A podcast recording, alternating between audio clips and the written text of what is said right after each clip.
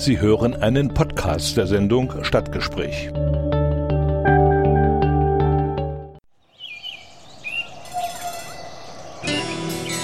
Erfurt. Erfurt ist super. Erfurt. Coole Stadt.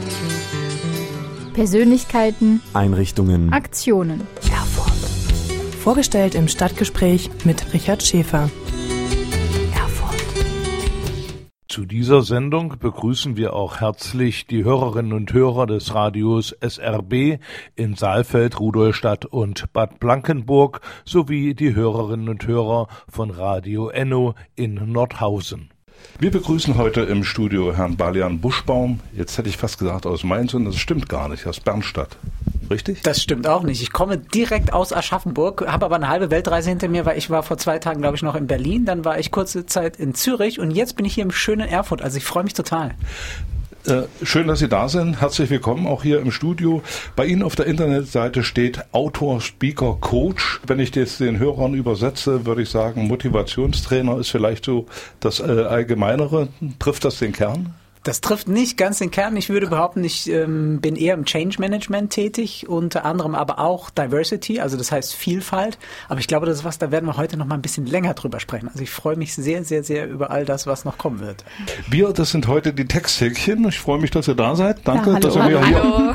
zur Seite steht bei diesen Fragen. Ist Balian Buschbaum nicht irgendwer? Er ist geboren als Mann mit weiblichen Geschlechtsmerkmalen, war erfolgreicher Sportler in der Leichtathletik und das ist eine ganze Latte an äh, Ergebnissen, die da äh, zu Buche stehen. Olympiateilnehmer. Sie haben dann eine Genitalangleichung vorgenommen und darüber ein Buch geschrieben.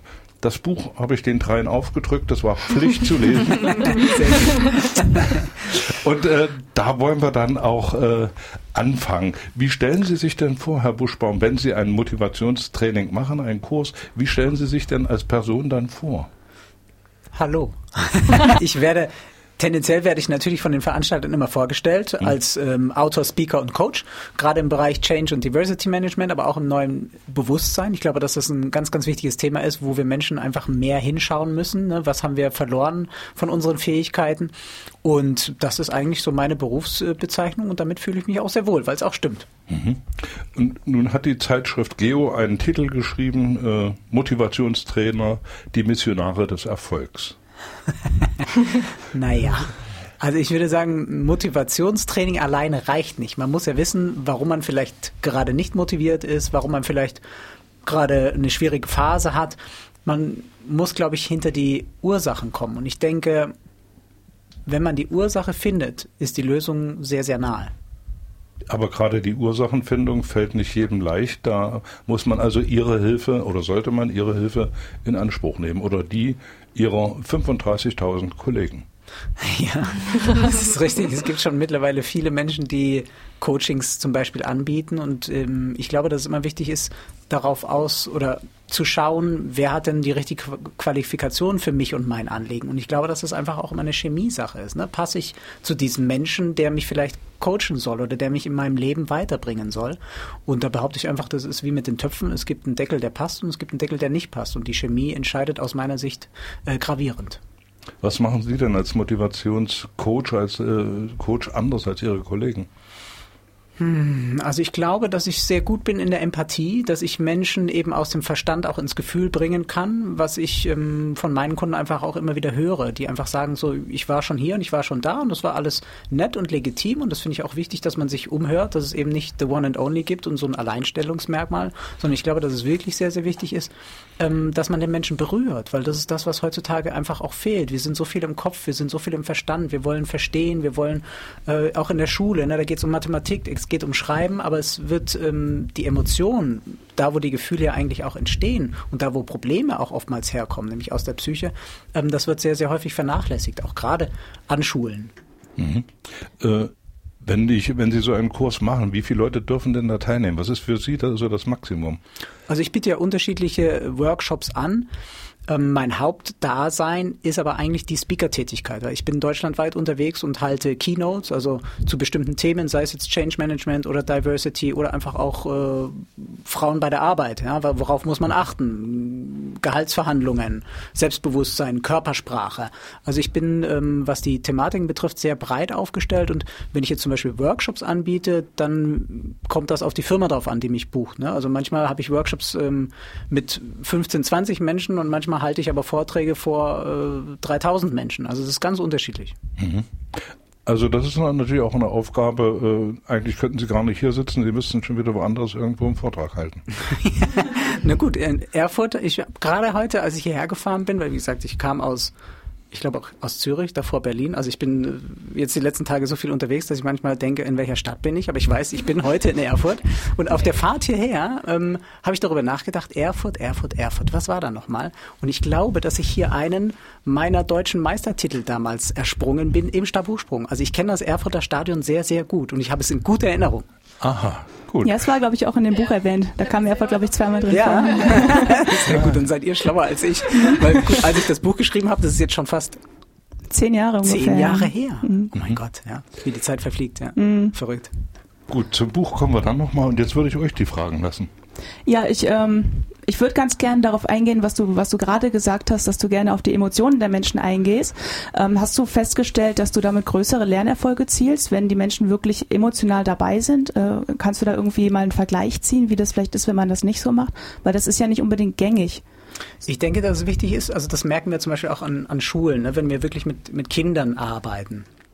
Ich meine, ich bin ja auch zum Beispiel viel an Schulen unterwegs, so ab neunte, zehnte Klasse, wo ich dann äh, Genderpädagogik zum Beispiel auch anbiete, weil es mir wichtig ist, die Vielfalt auf der Welt aufzuzeigen, weil das steht zum Beispiel noch nicht im Lehrplan, da hat die Politik noch ein bisschen was zu tun, weil die Kinder sind unsere Zukunft und wenn wir aufgeklärte Kinder haben, dann haben wir einfach äh, in 20, 30 Jahren eine andere Zukunft und das ist unheimlich wichtig. Absolut richtig. Und ähm, das ist so ein bisschen meine Erfahrung, wenn ich in Schulen tätig bin und denen nur ein bisschen bla bla bla erzähle und vielleicht hier so ein Bildchen zeige und dann ein bisschen was schreibe an die ähm, Tafel, dann merke ich, die sind zwar interessiert und es macht denen auch Spaß, aber wenn ich die ins Gefühl bringe, so was passiert, wenn die zum Beispiel in der Schule das Thematik Mobbing haben, ne? wenn einer ausgegrenzt ist, nur weil er anders ist, warum auch immer, ob er die falschen Turnschuhe trägt, ob er vielleicht eine Hasenscharte hat oder mit einer anderen Behinderung auf die Welt gekommen ist oder was auch immer oder eine andere Religion angehört und denen dann einfach emotional klar zu machen, was da passiert und dann einfach auch Wege hinaus zeigen, dann weiß ich, die haben es verstanden. Dann müssen sie es nicht mit dem Verstand verstehen, sondern dann haben sie es mit dem Herzen verstanden. Und ich glaube, dass das, was wir mit dem Herzen verstehen und das, was wir mit unserer Seele verstehen,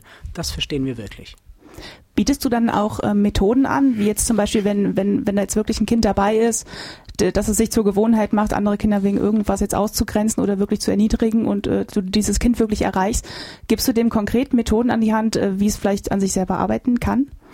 Also generell, wenn ich so Genderpädagogik anbiete, ist es immer wichtig aufzuzeigen, wie fühlt sich ein Mensch, der diskriminiert wird oder der gemobbt wird und was für Wege können wir finden, um den Menschen da rauszubringen oder einfach auch diejenigen daran zu hindern, die Diskriminierung ausführen. Weil ich sage immer, zu einer Diskriminierung gehören zwei. Ja, also einer, der es ausübt und der andere auch, der es annimmt. Und dann gibt es vielleicht noch die Kettenreaktionen, die drei, vier, fünf, sechs, sieben, die zugucken und nichts tun. Und es gibt so viele Möglichkeiten, wie wir genau da rauskommen. Also würdest du sagen, dass wir an, an jeder einzelnen Stelle diese, diese, dieser Kette ansetzen müssen? Sowohl bei demjenigen, der, äh, der halt angreift, als auch bei demjenigen, der angegriffen wird und auch bei denjenigen, die dann nichts sagen. Absolut. Also das mhm. ist wirklich mein mein Überbegriff neues Bewusstsein. Weil wenn wir bewusst über die Dinge sind, die wir tun, wie wir uns verhalten, auch jetzt, wie wir vielleicht gerade sitzen oder der Zuhörer jetzt vor dem Radio sich mal die Frage stellt, wie sitze ich denn jetzt gerade? Ne? Bin ich jetzt sehr angespannt? Ne? Sitze ich mehr auf der linken Pobacke, mehr auf der rechten? Ist meine Zunge jetzt oben am Gaumen festgeklebt, weil ich voll gestresst bin, weil äh, mir die Milch ausgegangen ist und mein Mann gleich nach Hause kommt und der will einen Kaffee aber mit Milch trinken? Ähm, es gibt ja so viele Fragen, die wir uns ständig stellen im Kopf. Ne? Also unser Kopf ist ja ständig am Rattern. Wir haben ja so hm. viele Denkblasen, die einfach wichtig sind, dass die auch immer wieder mal zur Ruhe kommen. Und gerade mit neuem Bewusstsein kommen wir genau dahin, dass wir merken, ich brauche gar nicht jetzt angespannt sein, ich brauche überhaupt nicht gestresst sein, sondern ich kann jetzt einfach hier schön in der Küche von meinem Radio sitzen und zuhören, was die hier mir erzählen. Radio frei Stadtgespräch. Balian Buschbaum ist heute Gast im Studio, Autor, Speaker und Coach und mit ihm zusammen die Texthäkchen, also Yves Killen, Frau Vorragend und Carlotta Nordström und meine Wenigkeit Richard Schäfer. Wir stellen dem Autoren und ehemaligen Sportler viele Fragen wenn du das so sagst und von so einer entspannten Position heraus äh, darüber, darüber sprichst, wie stark kannst du denn selber aus Erfahrung sprechen, was Diskriminierung angeht? Wie stark wirst du vielleicht auch heute noch mit Diskriminierung äh, konfrontiert und kannst das dann vielleicht in solchen Genderpädagogik-Seminaren ähm, weitergeben und äh, Kindern zeigen, wie sich das anfühlt, also quasi auf die Empathie der Kinder aufbauen? Hm, ich hole mir eigentlich, wenn ich an Schulen unterwegs bin, hole ich mir immer Beispiele. Also wirklich in der Klasse erarbeiten wir Beispiele, ob es denn schon vielleicht Situationen gab, wo Kinder oder Jugendliche diskriminiert worden sind. Ne? Und vielleicht spielt man das dann mal in umgekehrter Reihenfolge mal durch mit den Kindern, ne? dass derjenige, der diskriminiert hat, dass der jetzt mal diskriminiert wird, dass er einfach auch versteht, oh Gott, was tue ich den anderen da an? Und eigentlich, wenn, wenn die Kinder ganz ehrlich sind, die wollen das gar nicht. Die wollen einem anderen Menschen nicht wehtun, weil sie auch nicht wollen, dass sie das selber spüren. Und wenn man das vielleicht mal so ein paar Mal durchspielt und auch mögliche Szenarien aufbaut, wie man da wieder rauskommen kann, dann hat sich das Thema Mobbing in der Schule oder zumindest in der Klasse hat sich total erledigt. Also aus meiner Sicht sind die Möglichkeiten, wie wir da rauskommen, sehr, sehr simpel. Man muss es machen. Mhm. Aber ähm, ja, das sehe ich, das sehe ich. Aber ist es nicht trotzdem so, dass Kinder, also Du hast vorhin gesagt, dass Kinder prinzipiell schon mal offener sind als Erwachsene beispielsweise mhm. ähm, im Vorgespräch. Aber ist es nicht trotzdem so, dass viele Kinder dann doch noch mal mit einer anderen, also vielleicht auch mit einer anderen Erziehung reingehen und es doch schwieriger ist, an sie heranzukommen? Also gab es auch Fälle, bei denen du gemerkt hast, wow, da ähm, ja, stoße ich jetzt irgendwie auf eine Mauer und, und komme gar nicht ran an die Kinder? Oder bist du immer auf sehr offene ähm, junge Menschen gestoßen, die dafür offen waren, was du gesagt hast und ähm, sich auch haben überzeugen lassen, diese Diskriminierungs- Sachen abzulegen. Hm, ich glaube, es kommt auch immer wieder darauf an, so wie der Jugendliche oder die Kinder selber geprägt worden sind. Ne? Wenn Elternhaus sehr, ich nehme jetzt mal das Beispiel, äh, religionsbehaftet sind. Viele, die jetzt zum Beispiel behaupten, ne, wenn es um das Thema Homosexualität meinetwegen geht, ne, dass äh, der Koran verbietet dies und jenes. Und dann, dann frage ich immer, hast du den Koran gelesen? Und dann kommt meistens nein. Und, woher, und dann frage ich, woher weißt du es dann? Ja, das hat mir mein Papa erzählt. Und dann frage ich, frag mal den Papa, ich komme in zwei Monaten, drei Monaten wieder, ich bin ja öfter dann an Schulen äh, tätig und frage, hast du den Papa gefragt? Hat der den Koran gelesen? Und dann hat der, hat der Junge oder das Mädchen meistens gesagt, nein. Und woher weiß dein Papa es dann? Vom Opa. Also es werden immer wieder, es werden immer wieder Wahrheiten in Anführungszeichen weitergegeben, die werden übertragen, ohne dass man selber darüber reflektiert, ob das tatsächlich stimmt. Und ich glaube, das gehört auch zu neuem Bewusstsein, dass wir wirklich all das, was wir gelernt bekommen und da bin ich das beste Beispiel. Also ich habe alle Glaubenssätze, die ich in meinem Leben bekommen habe, die habe ich auseinandergerupft. Ja? Ich habe mir die Frage gestellt, okay, also wenn ich jetzt heute den Teller aufesse, scheint morgen die Sonne. Das habe ich oft gehört. Stimmt das? Nein, das stimmt nicht. Ja? Oder ein Indianer kennt keinen Schmerz. Was heißt es eigentlich wirklich, wenn Eltern das sagen zu ihren Kindern? Das heißt, unterdrück deine Emotionen, sei leise, ich kann dein Gejammer, dein Geheule nicht mehr hören. Und wir müssen uns über unsere Sprache und über unsere Kommunikation, wir müssen uns darüber bewusst werden, was wir Kindern antun, wenn wir so salopp diese Sätze weitergeben, die wir selber auch gehört haben. Und das macht was mit Menschen. Und ich glaube, wenn wir da mit dem Bewusstsein rangehen, dann können wir auch was ins Positive verändern. Mhm. Ja, das sehe ich auch so. Also wir haben das ja jetzt auch aktuell, ähm, glaube ich, mit, mit, mit der aktuellen Situation in diesem Land, nicht nur, dass wir das auf äh, ähm, Formen von Religion und so weiter, sondern eine Diskriminierung auf so vielen Ebenen, die aufgrund von Sprache funktioniert und die auch bei Erwachsenen einsetzt. Ich meine, nichts, ähm, wir, wir haben in Thüringen, Thüringen ja gerade das Problem mit der Wahl gehabt und es scheint ja zu funktionieren. Diese Ebene der, ähm, der Unterdrückung, der, ähm, ja, der Sprache, die halt bedient wird, das ist ein weitreichendes Problem, mhm. denke ich. Ne, ich denke, dass es einfach auch darauf ähm, speziell, oder wir müssen uns darauf speziell fokussieren. Wir nehmen mal den Fußballplatz. Ne? Und da, da wird sehr oft beleidigend gesprochen, was wir als ganz normal ansehen. Ne? Wenn dann einer sagt, boah, ey, was war denn das für eine schwule Flanke, die du da gespielt hast? Hm. Wo ich dann denke, Moment mal, also weißt du, was du da gerade gesagt hast? Weißt du, was das bedeutet? Und weißt du, dass das andere Menschen einfach auch verletzen kann? Und abgesehen davon ist totaler Schwachsinn, weil eine schwule Flanke, die gibt's nicht. Punkt.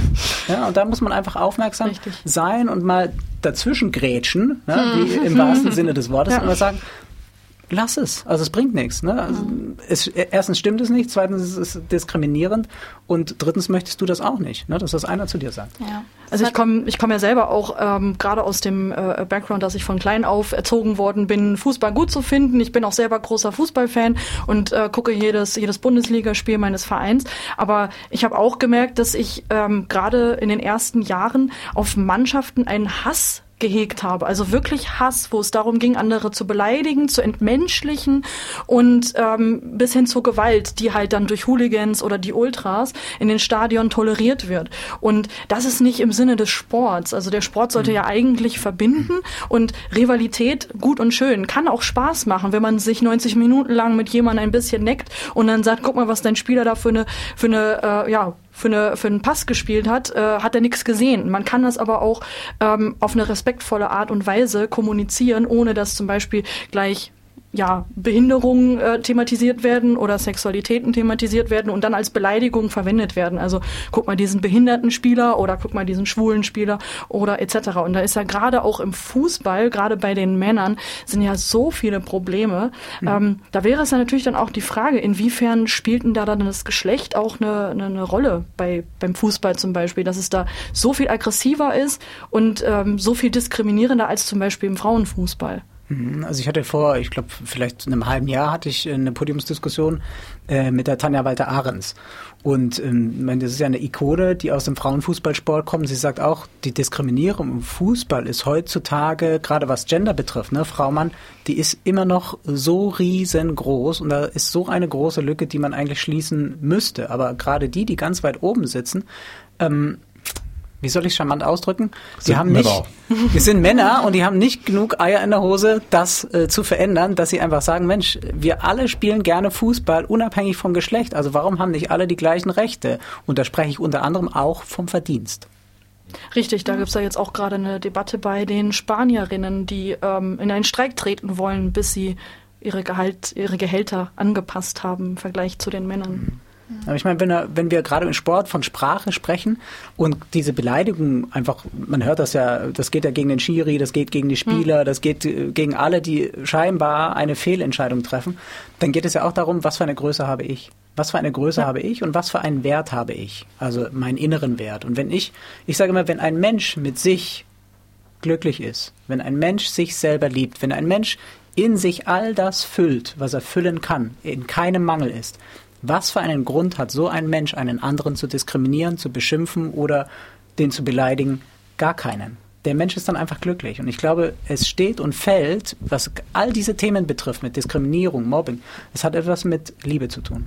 Aber kann es auch sein, dass diese, dieses, dieses Verhalten auch so ein bisschen nach äh, ähm, zu den Menschen getragen wird, die dann andere diskriminieren. Ich meine, wenn man jetzt Fußball zum Beispiel guckt und ähm, wir haben ja mit Thomas Hitzelsberger einen geouteten ähm, schwulen Fußballer. Ähm, aber erst nach Rängen, seiner Karriere. Erst nach seiner Karriere, richtig. Von den Rängen kommen dann die Beleidigungen. Also das wird ja dann auch auf die, auf die, auf die Spieler wird das ja dann übertragen. Also ist das dann, reicht dann auch Selbstliebe, wenn der Druck von, von, von beispielsweise Borussia Dortmund mit 80.000 dann auf die, auf die äh, äh, Spieler auf dem, auf dem Platz übertragen wird? Wir sprechen hier von 80.000 mal Selbstliebe.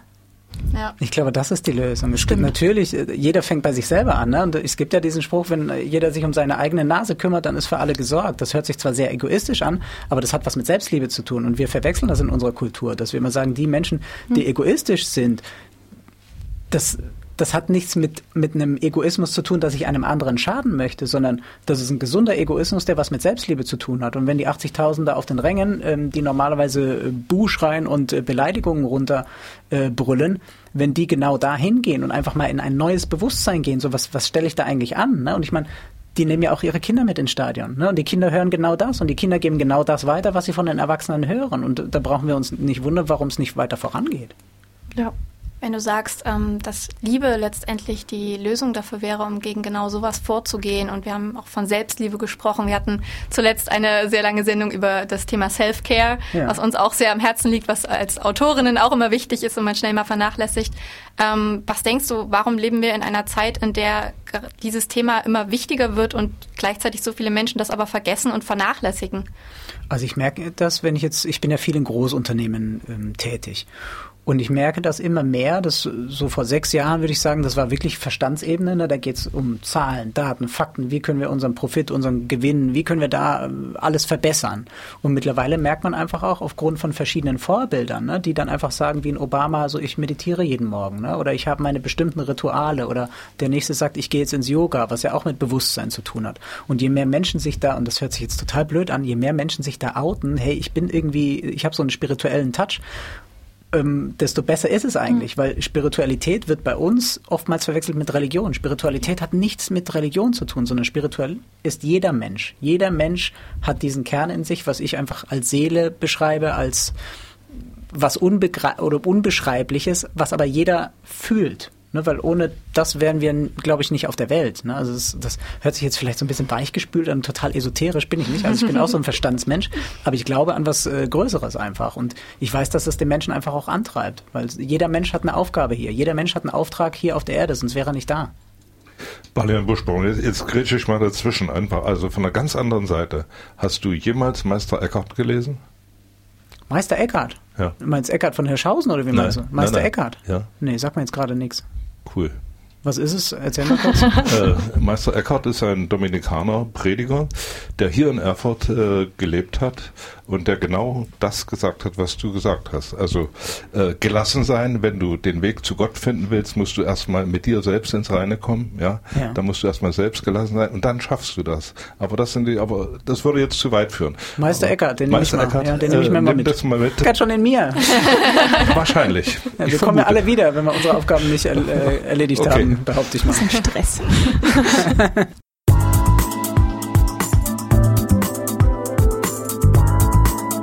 Radio frei Stadtgespräch mit Richard Schäfer jeden Donnerstag ab 11 Uhr.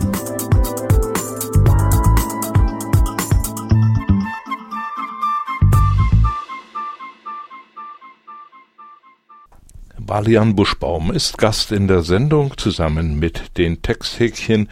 Balian Buschbaum ist als Mann mit weiblichen Geschlechtsmerkmalen geboren, hat dann später eine Genitalangleichung vorgenommen und darüber ein Buch geschrieben.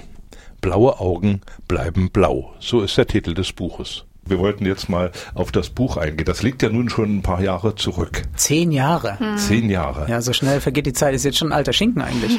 Äh, ja, alter Schinken, aber er hat es bei Amazon immerhin unter die 100.000 Besten geschafft. Ja. Und vor allem jetzt ist das Thema aktueller denn je. Also egal, wo ich im Moment in den Medien rein seppe, ähm, Angelina Jolie, Thema Transgender, ähm, wer war das noch? Auch so eine Hollywood-Größe, die quasi ihren ihr Transgender-Mädchen so leben lässt, wie sie gerne möchte. Also es gibt ja so viele Beispiele, die jetzt im Moment wirklich aufploppen, weil man einfach merkt, man muss sich nicht mehr verstecken, weil das ist das ist ein Thema, das mitten in der Gesellschaft angekommen ist. Es ist was, wo wir wissenschaftlich schon wissen, es kann jeder Familie passieren und es hat unter Umständen vielleicht auch etwas ähm, während der Schwangerschaft, also in der Embryonalentwicklung, Hormon, hormonelles ähm, Ungleichgewicht während der Schwangerschaft und aufgrund der Tatsache können sich die Geschlechtsmerkmale nicht richtig ausbilden.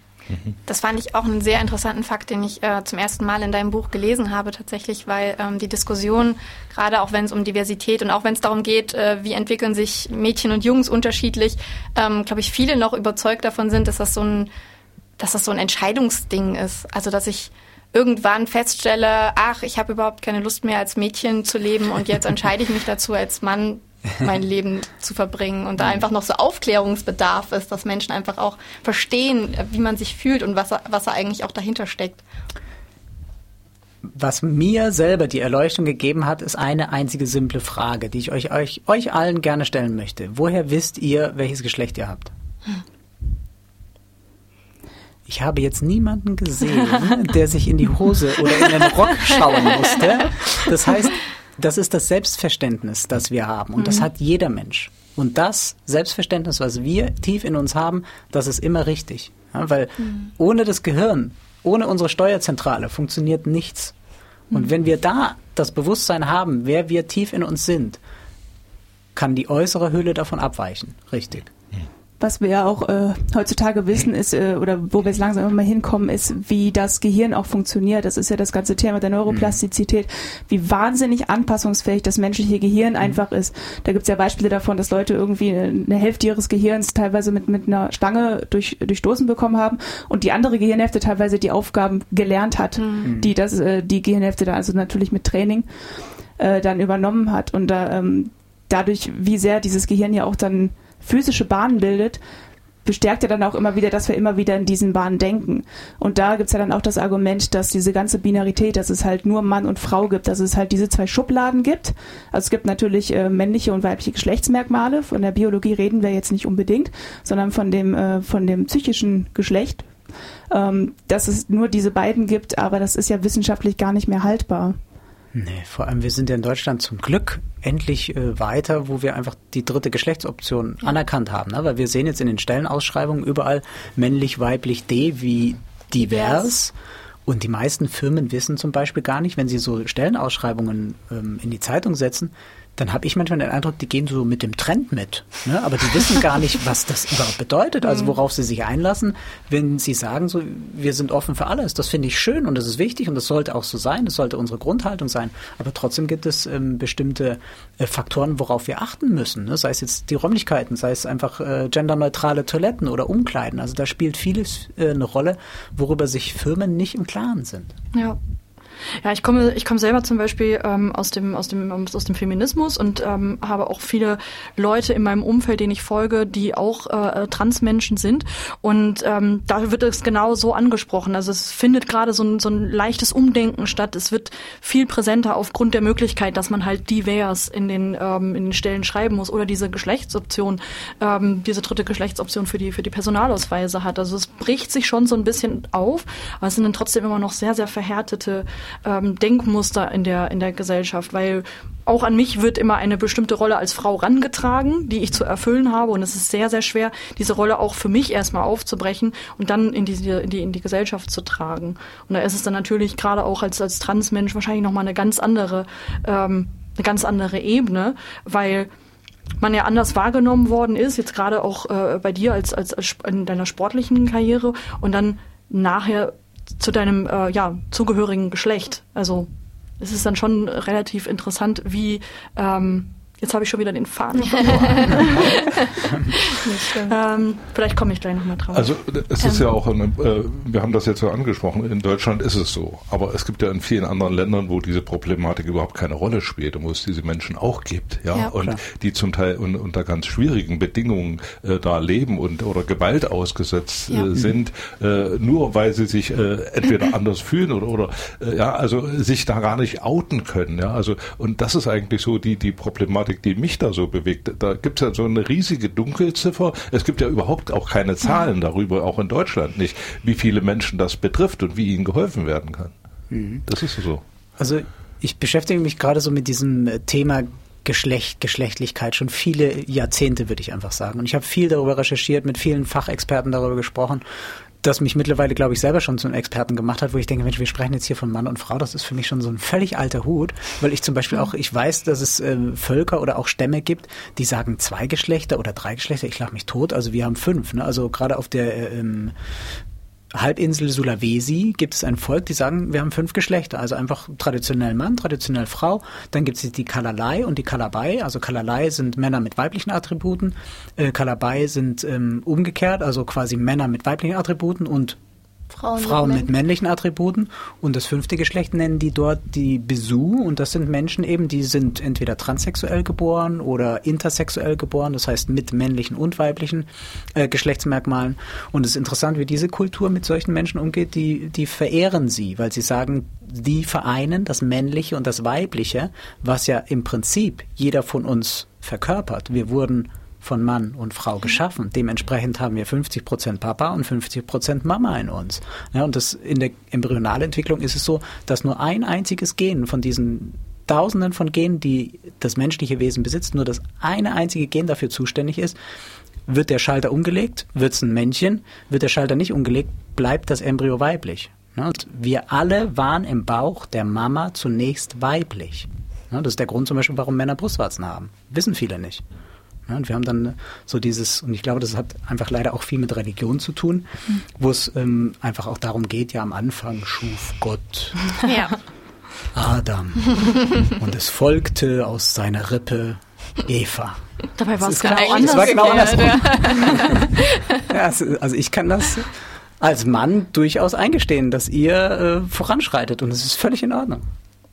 Ja, das ist interessant mit den, mit den Stämmen. Also es scheint wirklich viel damit zu tun zu haben, wie man, wie die Gesellschaft einfach ähm, sozialisi sozialisiert wurde und mhm. dass wir einfach in der westlichen Gesellschaft sehr stark in dem, in dem Kategoriendenken verortet sind und ja völlig durchdrehen, wenn es mehr gibt als schwarz und weiß, als Mann und Frau und man, also die, gefühlt ist es den Leuten auch einfach zu anstrengend, dann auf ihre Wörter, auf ihre Sprache zu achten, zu gucken, wie jetzt müssen wir noch eine dritte Toilette bauen, das kann ja wohl nicht angehen und ähm, Müssen wir gar nicht. Wir nehmen einfach die Toiletten, die da sind. Ja, kann man aber Unisex-Toiletten machen. Das ist völlig.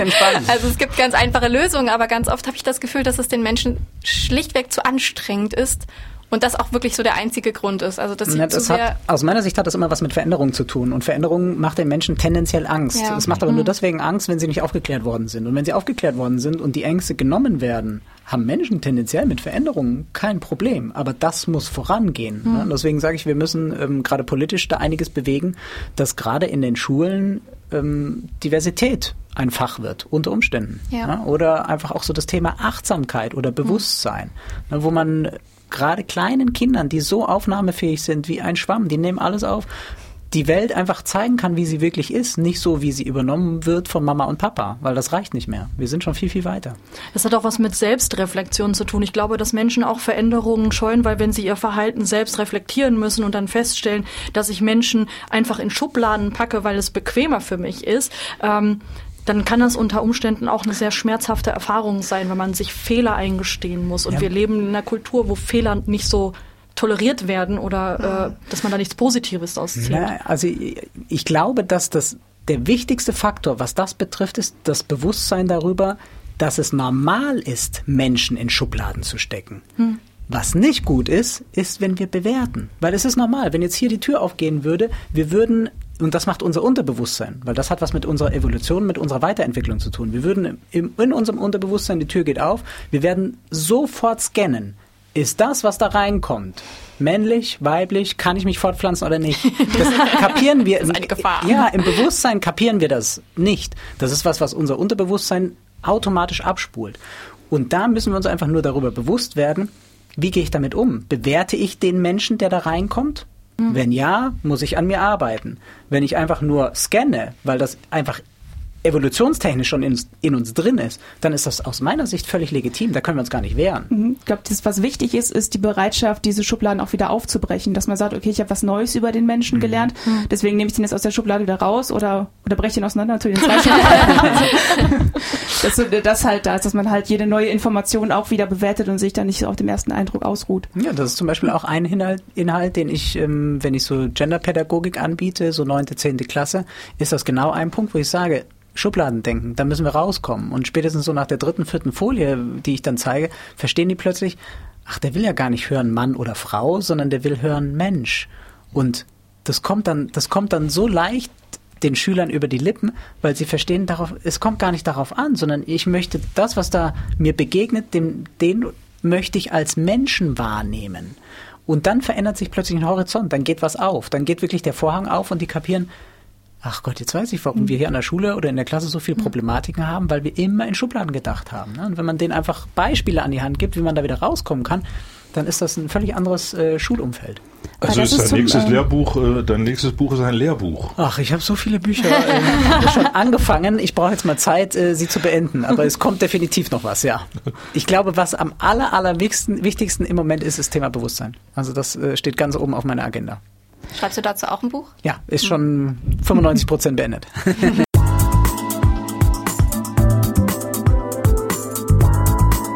Radio Frei Stadtgespräch mit Richard Schäfer jeden Donnerstag ab 11 Uhr.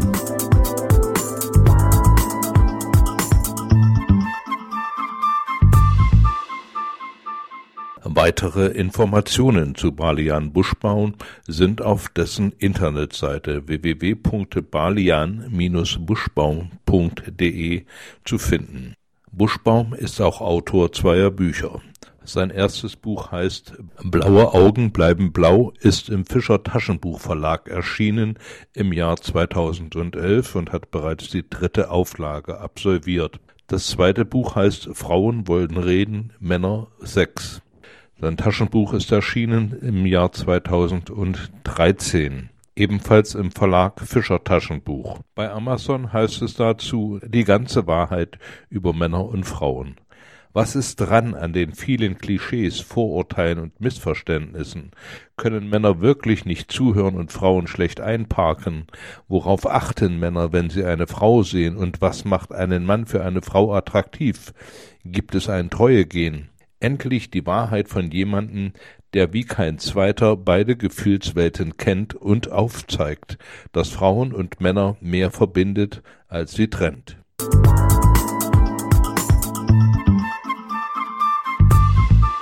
Das war das Stadtgespräch für heute. Wir haben nicht alles geschafft. Yves Kelen, Frau Vorragend, Carlotta Nordström und ich hatten noch weitere Fragen an Balian Buschbaum. Die werden wir in einer der nächsten Sendungen nachreichen.